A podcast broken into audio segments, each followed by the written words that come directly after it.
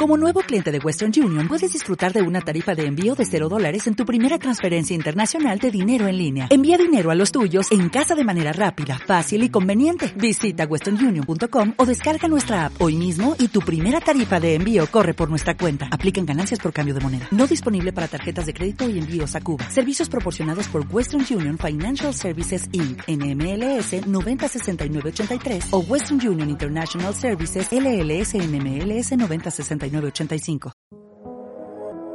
¿Dónde encontrar un vampiro real?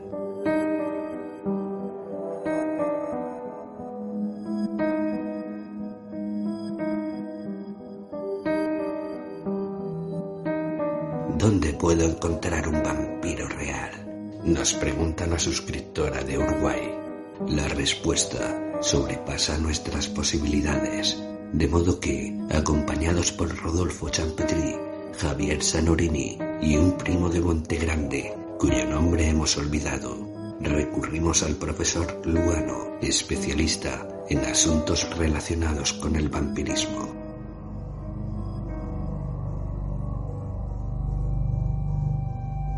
¿Dónde encontrar un vampiro real? repitió el profesor, sacando la nariz de un vaso de ginebra.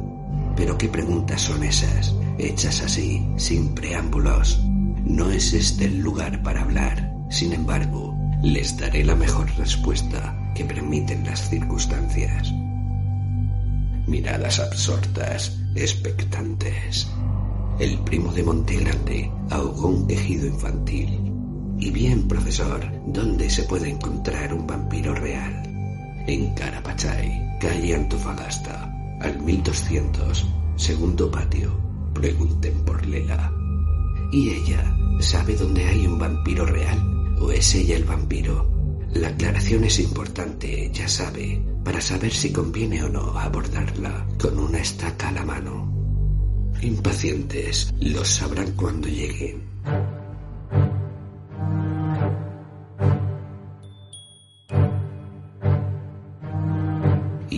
A la calle Antofagasta, al 1200, Carapachay, casi a la medianoche. Un perro lánguido nos observó desde atrás de un macetón. Sobre el portón metálico se veía la marca de una mano. Eran tres dedos rasgando la pintura oscura. Aquello confirmaba la leyenda de carencia dactilar de los vampiros. Golpeamos.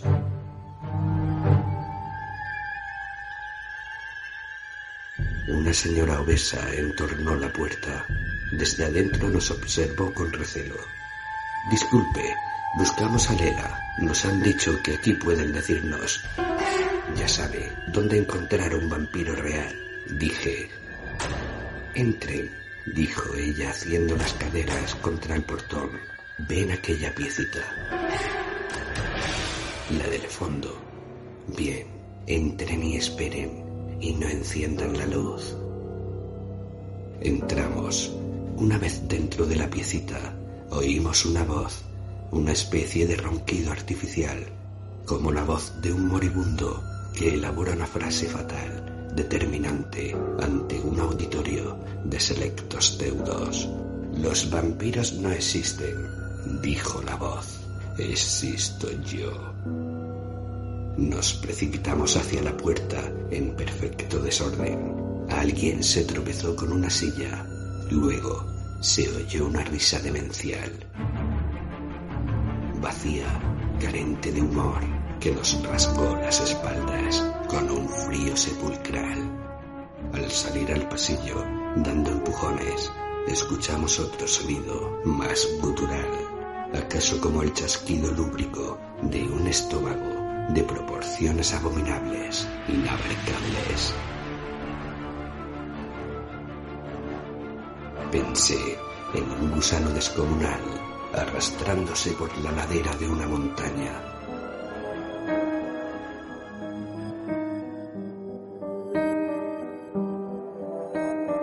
Ya en la parada del 71, alguien elucubró el siguiente razonamiento. Los vampiros no existen, pero existe el tipo de la calle Antofagasta. Archivamos mentalmente aquel dato. Nadie mencionó el frío cortante de aquella voz mientras esperábamos. Ni la risa desmesurada, ni el chasquido de succión que siguió a continuación. Tampoco se dijo nada sobre la ausencia del primo de Montegrande, cuyo nombre en silencio resolvimos olvidar para siempre.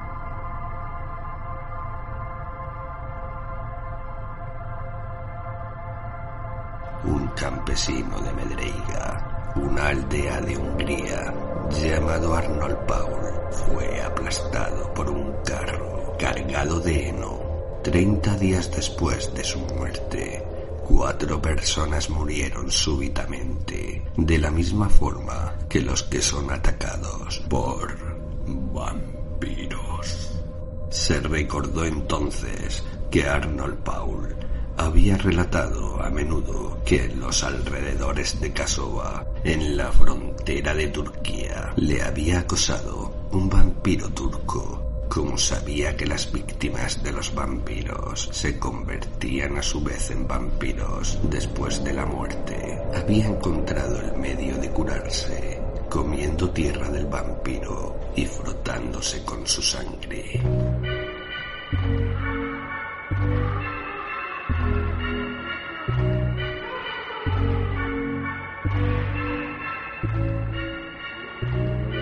Presumió que si este remedio había curado a Arnold Paul, no le había impedido convertirse en vampiro.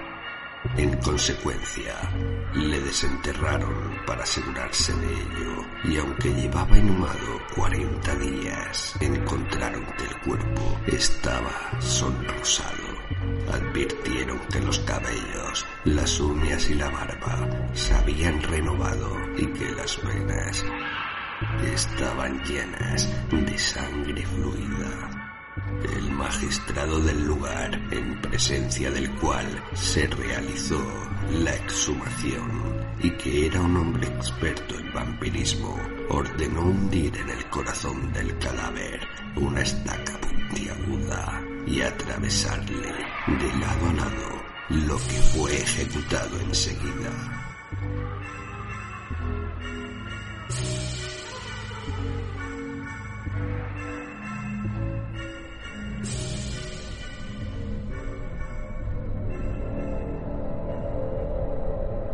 El vampiro lanzó gritos espantosos e hizo movimientos como si estuviera vivo, después de lo cual le cortaron la cabeza y le quemaron en una gran hoguera. A continuación hicieron sufrir el mismo tratamiento a las cuatro personas a quienes Arnold había matado por temor de que se convirtieran también en vampiros. A pesar de todas estas precauciones, el vampiro reapareció al cabo de algunos años y en el espacio de tres meses, 17 personas de distintas edades y sexo perecieron miserablemente, unas sin estar enfermas y las otras después de dos o tres días de abatimiento.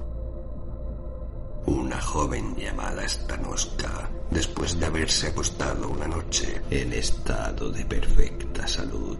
Se despertó en medio de la noche, temblando, lanzando gritos horribles y diciendo que el joven Milo, muerto desde hacía nueve semanas, había estado a punto de estrangularla mientras dormía.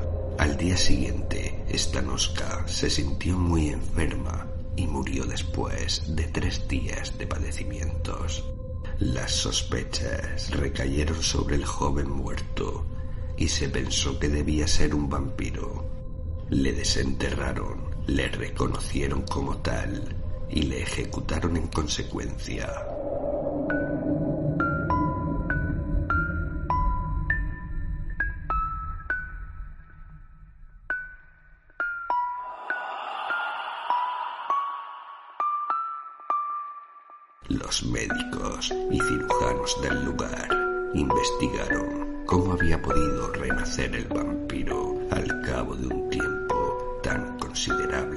Y después de mucho indagar descubrieron que Arnold Paul, el primer vampiro, había atormentado no solo a las personas que habían muerto poco tiempo después que él, sino también a varias bestias cuya carne había comido gente que moría poco después, y entre otra el joven Milo. Reanudaron las ejecuciones y encontraron 17 vampiros a quienes les atravesaron el corazón, les cortaron la cabeza, les quemaron y arrojaron sus cenizas al río. Estas medidas, desde luego, que acabaron con el vampirismo en Medreiga.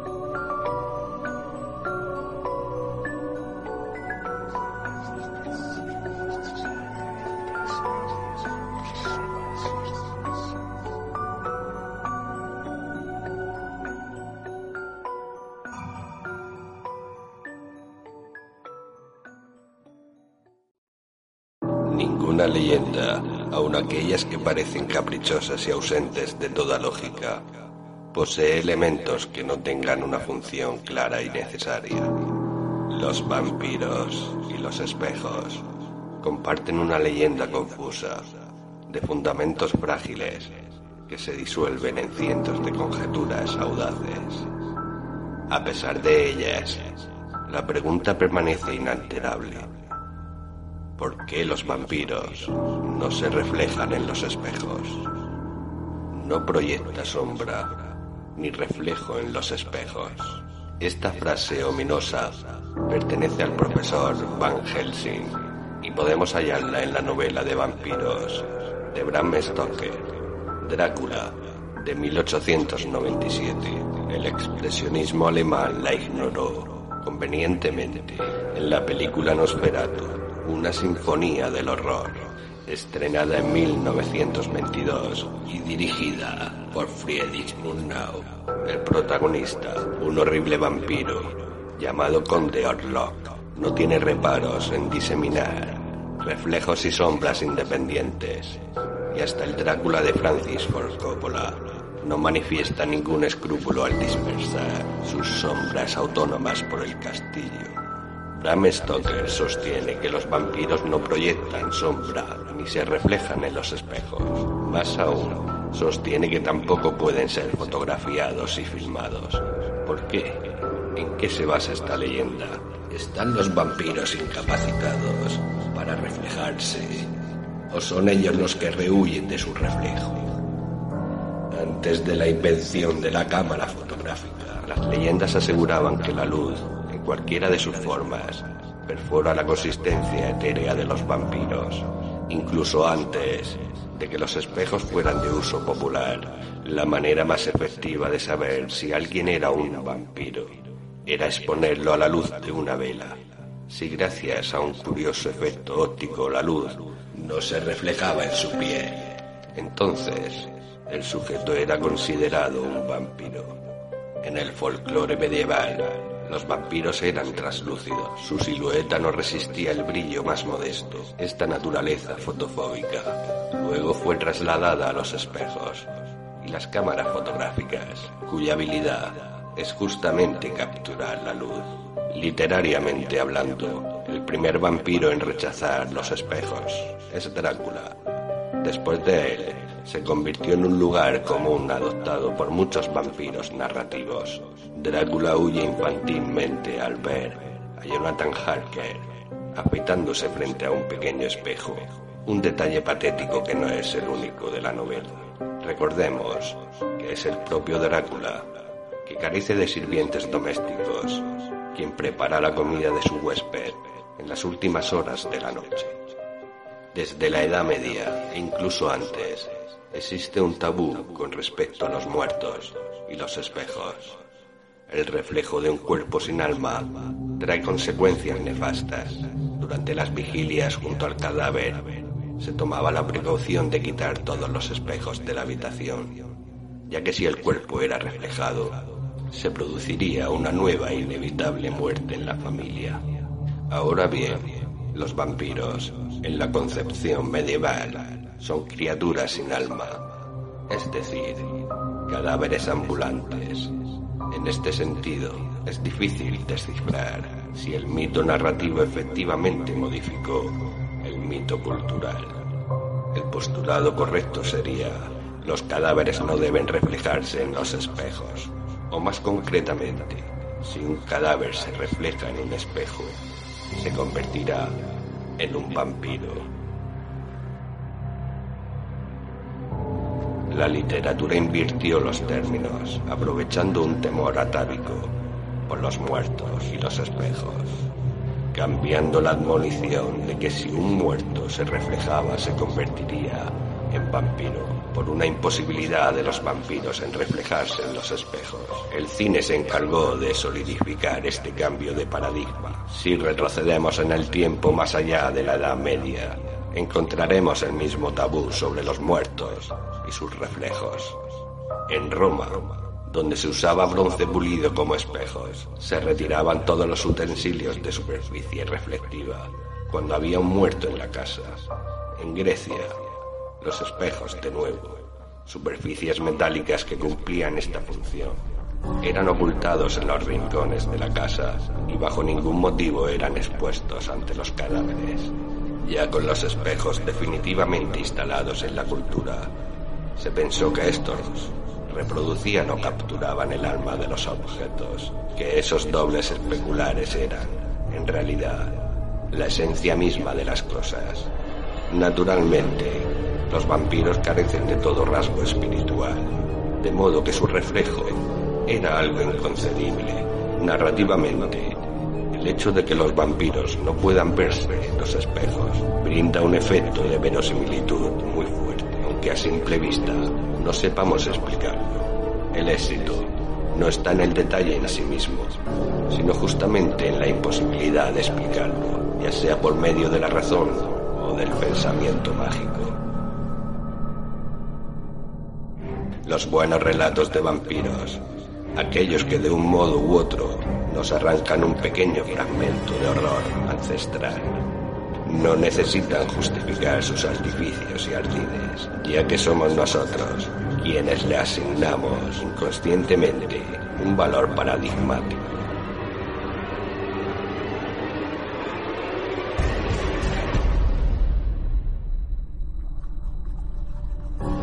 Ante la pregunta que encabeza este artículo, ¿por qué los vampiros no se reflejan en los espejos? Deberíamos responder, porque los vampiros no tienen alma.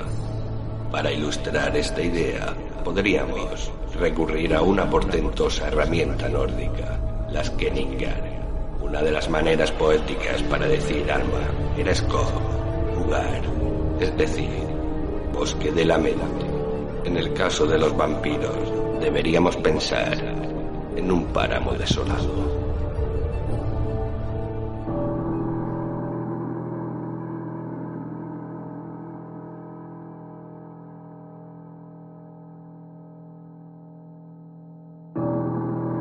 El alma de los vampiros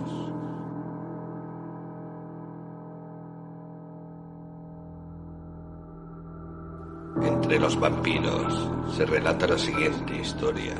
Hubo un tiempo, conocido como Nu, tan remoto como incalculable, en el que las almas se rehusaban a habitar un cuerpo. Eran en cierta forma un principio también, un fin en sí mismas.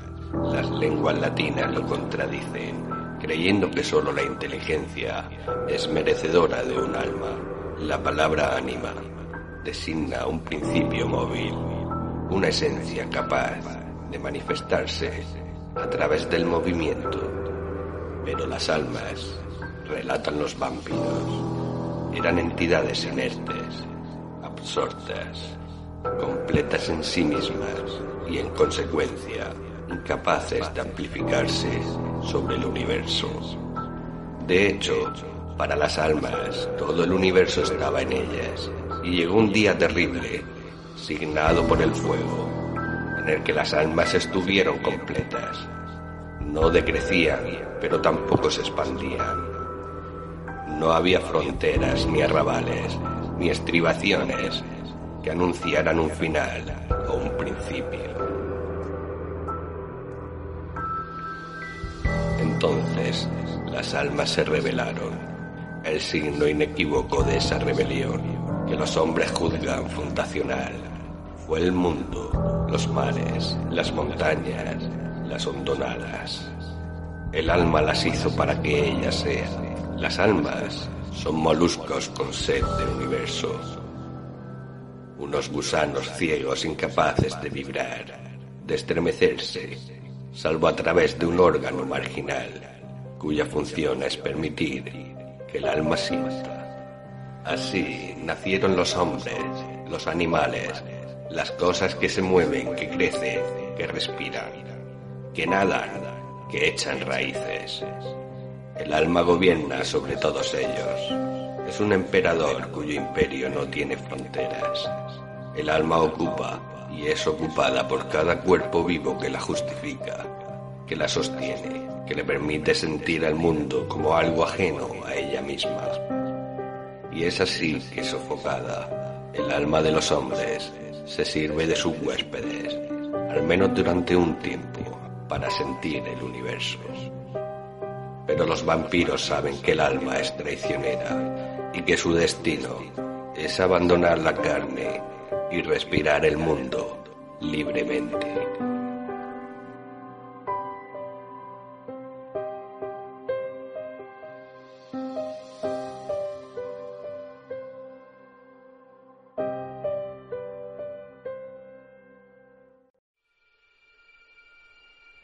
Vampiro de la Catedral de Amiens.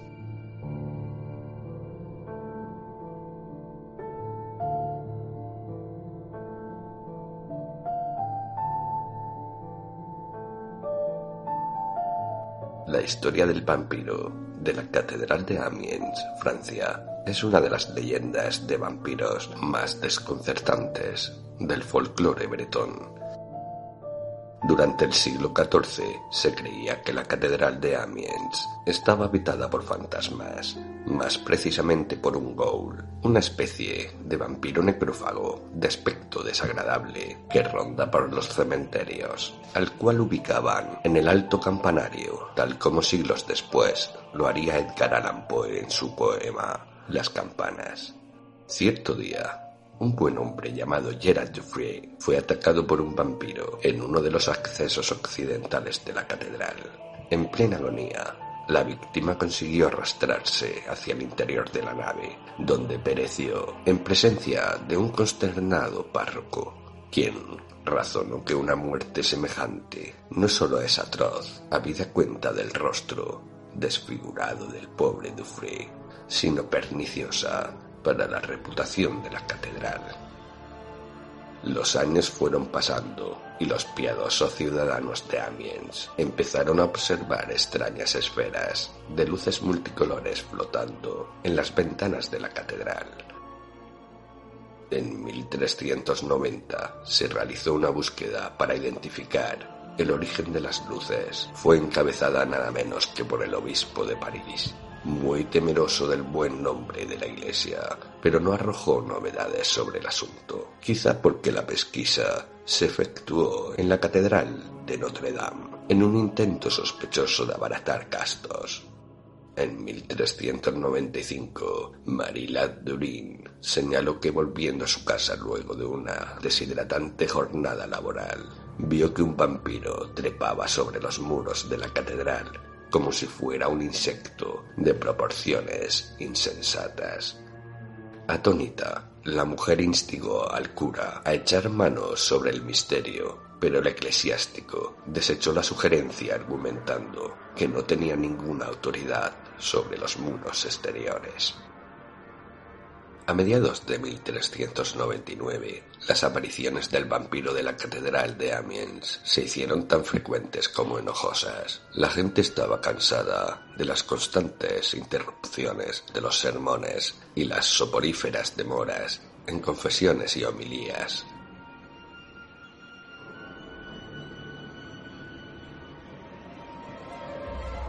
Ya en 1911, el escritor Ambrose Pierce investigó el tema y llegó a una conclusión perturbadora sobre el dramático final del vampiro de la Catedral de Amiens, que a continuación reproducimos.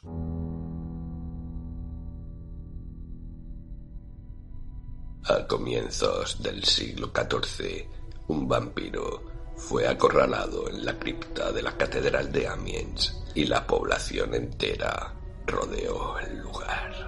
Veinte hombres armados, con un sacerdote a la cabeza, llevando un crucifijo, entraron y capturaron al vampiro que, pensando escapar mediante una estratagema, había asumido el aspecto de un conocido ciudadano, lo que no impidió que lo ahorcaran y descuartizaran en medio de abominables orgías populares. El ciudadano cuya forma había asumido el vampiro quedó tan afectado por el siniestro episodio que ya no volvió a aparecer en Amiens y su destino sigue siendo un misterio.